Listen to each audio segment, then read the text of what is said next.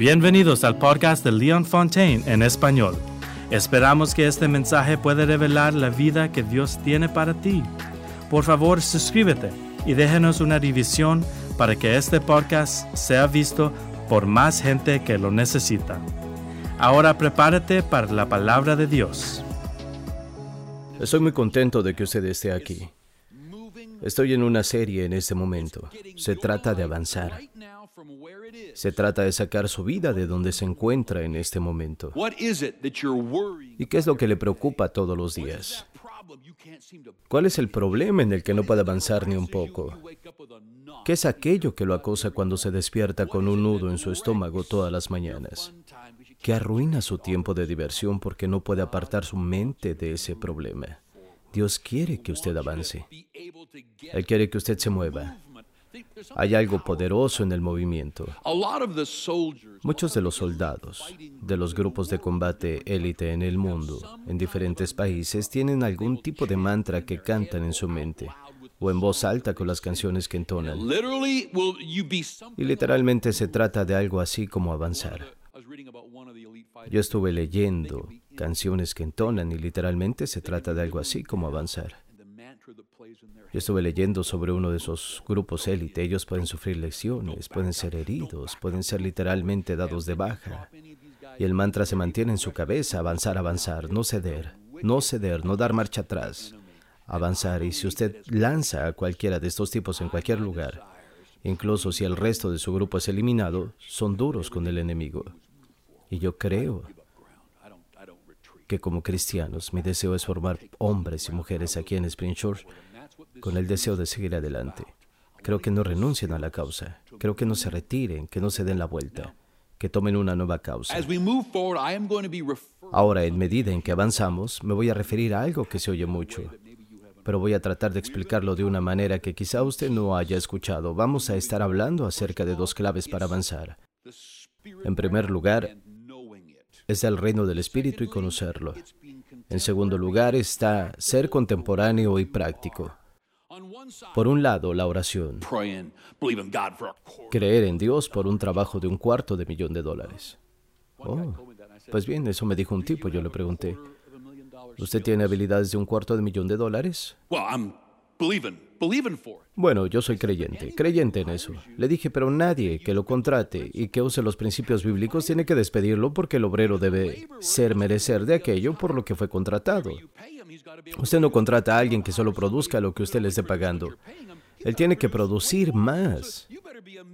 Por lo tanto, es mejor que usted sea un productor de al menos un millón de dólares para que este tipo le pague un cuarto de millón. Él no sabía qué hacer con eso.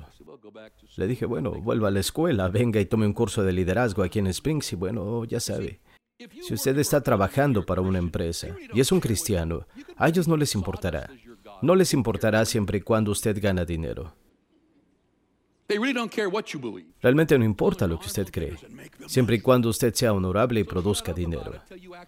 Por lo tanto, deje de hablar hasta que realmente haga dinero, ya que no les importa, hasta que usted sea un buen empleado, hasta que usted produzca, hasta que usted pueda hacer las cosas. Por lo tanto, si somos cristianos y necesitamos conocer el lado espiritual, es mejor entender cómo la bendición de Dios está en su vida, cómo se ha derrotado al diablo. Así que deje de escucharlo a él, mejor entienda cuando usted está teniendo ataques espirituales, porque eso ocurre. Usted puede pasar por una temporada o ser bombardeado en su mente con cansancio, confusión y depresión. Si usted no sabe cómo lidiar con eso en un sentido espiritual, no hay ninguna cosa práctica que pueda ayudarle. Así que tenemos que entender la autoridad del creyente, que es la gracia y lo que Jesús ha hecho en la cruz. Y por cierto, si usted está fascinado con el mundo espiritual y el espiritismo y la nueva era y todo eso, usted tiene que entender que la Biblia es el libro más espiritual del mundo. No hay nada que pueda tocarlo. No me importa quién escriba un libro sobre brujería, los ángeles, Dios o de cualquier espíritu. Hay un montón de ellos en la tienda de libros. Ellos no tienen nada que ver. Después de más de 30 años de estudio de la Biblia y de leer un montón de otras cosas, solo para comparar y aprender cómo ayudar a la gente, no hay nada que se pueda comparar con la Biblia en la comprensión de la región de los espíritus. ángeles, demonios, Dios, donde el poder reside, cómo conseguir la presencia de Dios y lograr que su poder se mueva en nuestras vidas, cómo centrarse usted mismo, encontrar paz, alegría, reírse a través de cualquier tormenta, estar sólidamente en el reino espiritual. Pero ahora como cristiano, si usted es un cirujano del cerebro, probablemente debería ser bueno. La gente a menudo me pregunta, Leo, necesito un abogado. ¿Sabe de algún abogado cristiano? Yo diría, no, pensé que quería uno bueno. Realmente no me importa en quién cree. Quiero el mejor. Ahora, algunos de ustedes están luchando con esto. Es como, bueno, vamos a verlo de esta manera. Carpinteros, usted desea nuevos gabinetes para su casa. Hay un tipo que es cristiano, pero no sabemos si es bueno. El otro no lo es. Pero es el mejor del planeta en la fabricación de armarlos. Yo sé ahora a quién va a elegir. Usted quiere a alguien que pueda hacer el trabajo de manera excelente. Los cristianos a veces se divierten de esa manera. Es como preguntar, ¿él es cristiano? Me acabo de encontrar el mejor cirujano del cerebro, el mejor abogado, el mejor ebanista. Y si además es un cristiano, es un bono extra. Creo que ustedes pueden ser los líderes más grandes del planeta si descifran estas dos cosas. Ustedes tienen que ser espíritu contemporáneo, espiritualmente vivo, saber quién es Jesús, y lo que ha hecho, saber orar, saber cómo creer cosas correctas y entonces conocer la sabiduría de Dios en la creación, la sabiduría de Dios en la comprensión de la gente. Todas estas cosas están para usted. Jesús creció en gracia delante de Dios y en gracia para con el hombre. Estos dos aspectos son cruciales para que usted se levante en el área a la que está llamado. No se puede descuidar ninguno de los dos aspectos. Es como George. ¿Alguna vez escuchó la historia de George? Manitoba se estaba inundando hace unos años y George creía que Dios lo ayudaría. El agua cubrió la sala y siguió hacia el segundo piso de su casa. Sacó la cabeza por la ventana y vio a alguien que venía en una canoa. Y le dijo, George, George, salta al bote, lo sacaré de aquí. George no aceptó. Bueno, soy un cristiano. Dios va a salvarme. El hombre no pudo convencer a George, por lo que lo dejó. El agua seguía subiendo y subiendo y llenó el segundo piso. George está ahora de pie sobre el techo de la casa y el guardacostas tenía uno de esos cortadores de agua. Y le dijo, entra en este barco, George. Las aguas están subiendo. No, no. Soy cristiano. Dios va a salvarme. Los chicos no pudieron convencerlo y se fueron. El agua se elevó por encima del techo se subió a la antena de televisión. Se está inclinando hacia atrás y adelante. Un helicóptero viene. Lo dejó caer una cuerda. George, agarra la cuerda. No, aléjese. Dios va a salvarme. Soy un cristiano. No lo pudieron convencer. Y se fueron. Las aguas subieron. Y George murió. Los ángeles lo llevan al cielo porque él era cristiano.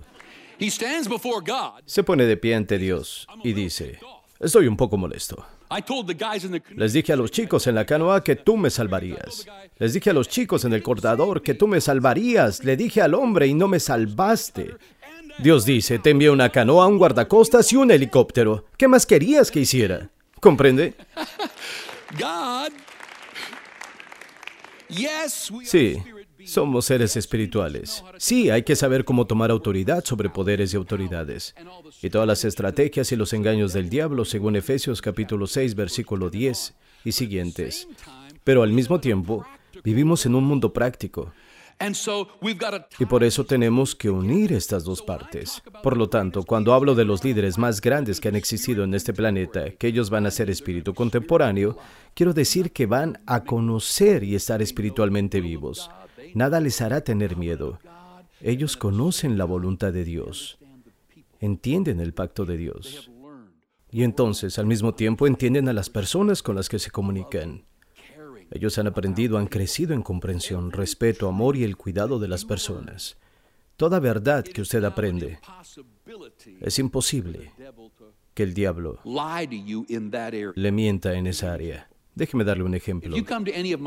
Si usted le dice a cualquiera de mis cinco hijos, si intenta convencerlo de que no es hijo de león, le dice, sé que usted piensa que es, pero no es su hijo. De alguna manera llegaste a la familia, pero no eres su hijo. Usted se pondrá a romper la cabeza contra la pared durante todo el día, pero ellos solo se reirían de usted. Ellos están convencidos de que son mis hijos. Bueno, ahora usted puede ir con uno de los hijos de Dios y decirle, usted no es salvo. Usted no está realmente en la familia de Dios. Y cuando el diablo comienza a atacar, la forma en que el diablo ataca a la gente no es con fuerza bruta. Él no tiene ninguna. La Biblia lo llama el acusador del pueblo de Dios. Él lo llama mentiroso. Cualquier signo y maravillas que él tiene, dice la Biblia, son señales y maravillas mentirosas. Así que el diablo no tiene ningún poder. Ha sido despojado de todo poder. El único poder que tiene es hacer que usted le crea la mentira, a fin de que esa mentira comience a destruir. Le voy a dar un ejemplo muy simple que uso todo el tiempo. Él quiere que usted crea que es estúpido. Alguien en este momento está diciendo, yo no terminé el duodécimo grado, León. Y cada vez que hable con ellos van a decir, realmente no terminé el grado 12. Nunca tuve la oportunidad de ir a la universidad. Pare, yo no le estoy preguntando eso. Esto demuestra sus propias inseguridades. El 80% de los millonarios que hay por ahí no terminaron la escuela secundaria o la universidad. No estoy diciendo que la educación no sirve. Quiero que ellos estudien para que me operen, sean mis abogados, mis doctores. Observe sus faltas creencias, sus miedos, sus problemas. Cuando usted cree en estas cosas, ellas dominan al mundo. Pero una vez que usted cree de corazón el enemigo, ya no tiene la capacidad de atacarlo en esa área porque usted cree en la cruz. Mis palabras y creencias son suficientes. Lo invité a entrar, le dije, yo creo en Él, nada me puede convencer de que Jesucristo no es el Señor en mi vida. Si tuviera que morir hoy, voy al cielo, créalo. Un 102% todo el tiempo usted no me puede convencer de que no voy a ir al cielo. Yo sé lo que voy a hacer en la cruz.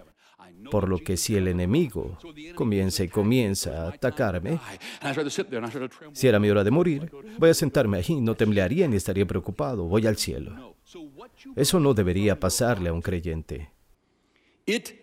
Cuando usted sabe lo que sabe, así lo que usted cree en su corazón lo protege de las mentiras del enemigo. Ahora, en Efesios 6, capítulo 6, se nombra la armadura que usted debe usar si usted quiere tener éxito en la vida, en un sentido de alegría, paz y plenitud. Esta armadura habla de un casco, una coraza, habla de un escudo.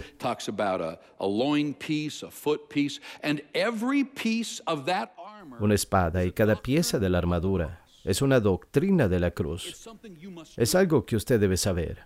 Para cuando el enemigo ataca esa área, usted está completamente protegido.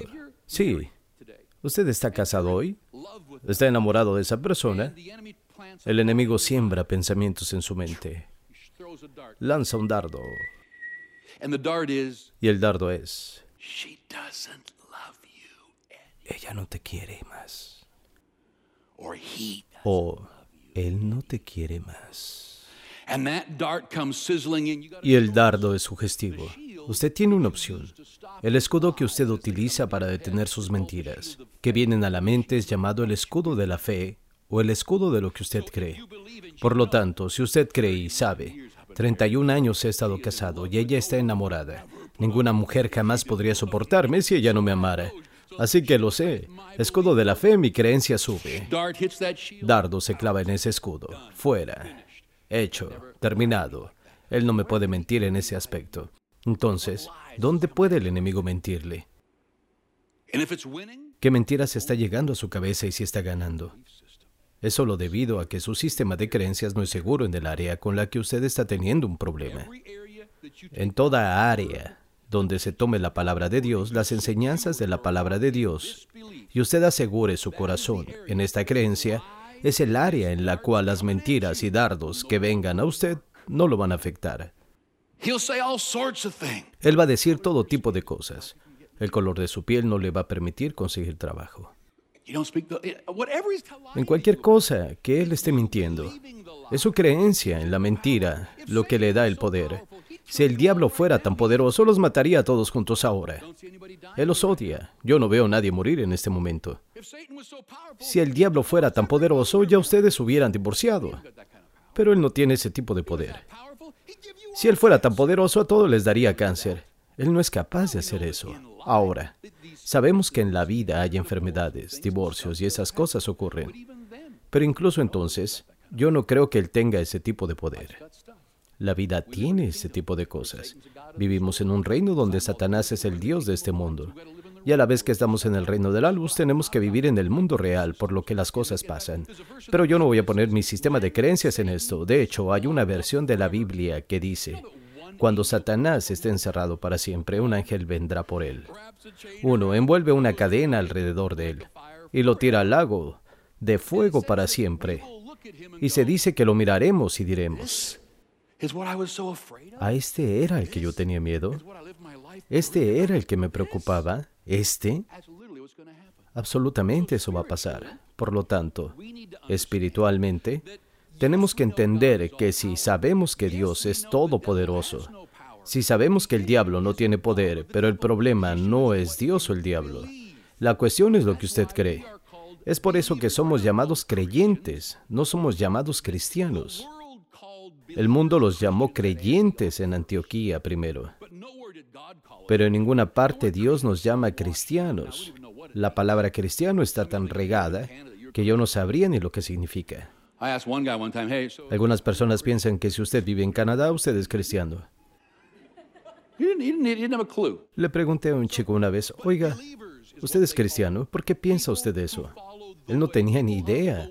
Sin embargo, creyentes es como los llaman. Las personas que han seguido el camino. ¿Qué camino? El camino de Cristo el camino de la luz. Cuando Él murió, quitó nuestros pecados. Él nos calificó para el cielo. Él nos calificó para caminar en los principios de Dios, para andar en la alegría y la prosperidad y la bendición. Cualquier área, usted no cree eso. El área no lo va a atacar. Los cristianos son famosos. Usted me ha oído decir esto muchas veces. Sí, me gustaría ir a su iglesia, pero ¿son ustedes una de esas iglesias de prosperidad y curación? De modo que ya quedé como, no, no somos una iglesia que enseñan sobre enfermedad y pobreza. Es un comentario estúpido. Jesús dijo en Juan 10:10, yo he venido para que tengan vida y la tengan en abundancia. Por lo tanto, antes de que se haga una realidad en el lado espiritual por el espíritu contemporáneo, debe tener la creencia en su corazón. Ahora, incluso usted podría descubrir la verdad sobre algo, y usted lo tiene en su mente en su primer momento, y usted tiene que conseguir que baje 12 pulgadas desde su cabeza a su corazón. Como un hombre piensa en su corazón es la forma en que vive. Por lo tanto, esto requiere que usted medite la palabra de Dios. Nosotros tenemos una escuela de la Biblia y me encantan los estudiantes que pasan por nuestra escuela bíblica. Una noche por semana quedo atónito cuando hay graduados en la Biblia. Es por ello que no tenemos un sinnúmero de personas que pasan por la escuela bíblica, debido a que es la creencia que se recibe en la palabra que queda anclada en el corazón. Una vez que usted sepa lo que dice la palabra acerca de que el enemigo tratará de mentirle, a altas horas de la noche va a susurrarle en el oído, usted va a morir joven. Ese pequeño dolor que siente es un ataque al corazón. Si es cáncer lo que está en su camino. Su madre tiene un cáncer de mama. Usted también lo tendrá. Usted solo observa. Él solo viene y hay mentira, amenaza y miedo. Y cada vez que usted ve que lo ha golpeado en un punto, él no puede leer su mente. Pero de repente, usted está mirando todos los síntomas del dolor en la parte izquierda de su pecho. Él sabe ese dardo consiguió atravesar el escudo. Ahora voy a trabajar en eso, voy a trabajar esto. El enemigo sabe que cuando el miedo está en su vida, siempre se toma la decisión equivocada. La mayoría de los hombres dicen que no tienen miedo de nada, ¿verdad? Pero usted se preocupa. Bueno, sí, pero eso no me da miedo. Pero sí, la preocupación es miedo, la ansiedad es miedo, el mal humor es miedo. El miedo tiene todas esas diferentes manifestaciones y uno se pregunta por qué este hombre está de mal humor. Está sentado ahí preocupado. Uno se pregunta por qué ella está tan ansiosa.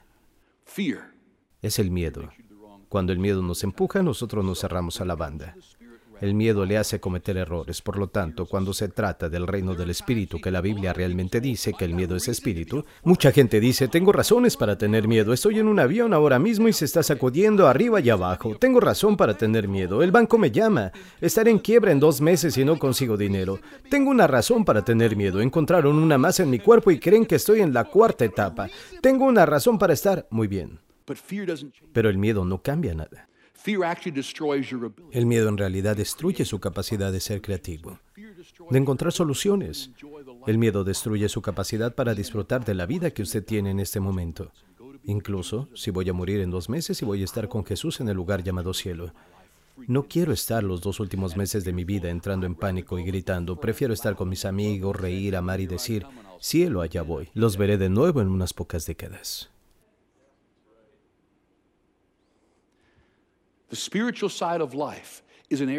Hay muchas personas que están en el lado espiritual de la vida, pero hay gente que se encuentra en el lado práctico. Ellos no quieren estar en eso. Ellos piensan que las personas que son espirituales son bichos raros débiles. Yo construí mi negocio con el sudor de mi frente y el trabajo de mis manos. Construí mi negocio con la lucidez de mi propio cerebro. ¿Qué pasa con usted, amigo? Ellos por lo general son arrogantes porque lo han hecho por sí mismos, pero ellos no entienden que muchas de las cosas que les ha llevado años hacer podría haberles llevado horas si se hubieran sintonizado en la presencia de Dios, el espíritu creativo de Dios. Ellos han tenido que endurecerse ante un montón de cosas y moverse atrás del miedo, la agonía, la falta de paz y la tristeza. Se puede ver en su entrecejo. Así que ha tenido éxito, pero nadie quiere trabajar con él, estar casada con él o ir a casa con él. Si él hubiera tenido la presencia de Dios en su vida, la paz que sobrepasa todo entendimiento, la alegría que es indecible, lleno de su gloria. Él hubiera podido tener eso durante su camino al éxito. En ninguna parte de la Biblia se dice, usted va a lograrlo con muchas dificultades. Dice que mi yugo es fácil y mi carga es liviana. No dice que usted no va a trabajar, no dice que usted no va a pasar por tiempos difíciles. Solo está diciendo que estos dos son poderosos gemelos, el Espíritu de Dios, sintiéndolo conociéndolo y luego ser contemporáneo. Para aquellos que están aquí ahora, que están escuchando y no saben con certeza que Jesucristo es su Señor y Salvador, quiero dirigirlos en una poderosa oración. Ahora bien, esto es importante porque Dios nunca va a forzarse a sí mismo para entrar en su vida. Dios está esperando que usted lo invite. Él le dio algo poderoso que se llama libre albedrío. Usted puede tomar sus propias decisiones, pero ellas siempre traen sus propias consecuencias. Por eso, cuando tenemos a Jesús en nuestras vidas, Él nos guía. Él está esperando en este momento cambiarlo de adentro hacia afuera. Él está esperando este momento para entrar en su vida, hacerlo una nueva creación y perdonar sus pecados. Usted solo tiene que invitarlo. Yo voy a guiarlo en esta oración. Antes de hacerlo para aquellos que digan, Pastor, inclúyame en esta oración, hoy voy a dar mi vida a Jesucristo. Yo lo estoy eligiendo como mi Señor y Salvador. Solo abran los ojos y salúdenme hasta que yo los vea. Levanten la mano y digan, Pastor, inclúyame por todo el auditorio. Otros, gracias. Gracias. Gracias, hermoso. Para aquellos que están en línea, solo digan esta oración conmigo ahora mismo y permanezcan con nosotros y déjenos saber que dio su vida a Jesús. Aquí vamos, permítanme dirigirlos en esta oración. Dios mío, vengo a ti y te pido que entres en mi vida. Te doy mi corazón. Jesús murió por mí en la cruz para que pueda estar en tu familia. Quiero seguirte por el resto de mi vida. Y Jesús, eres mi Señor y Salvador. Entra en mi corazón. Amén. Y amén. Bienvenido a la familia de Dios. Esto es poderoso y rápido. Gracias por escucharnos. Tenemos un devocional diario que nos encantaría poner en tus manos. Visita entregate.org para suscribirse ahora. Dios te bendiga.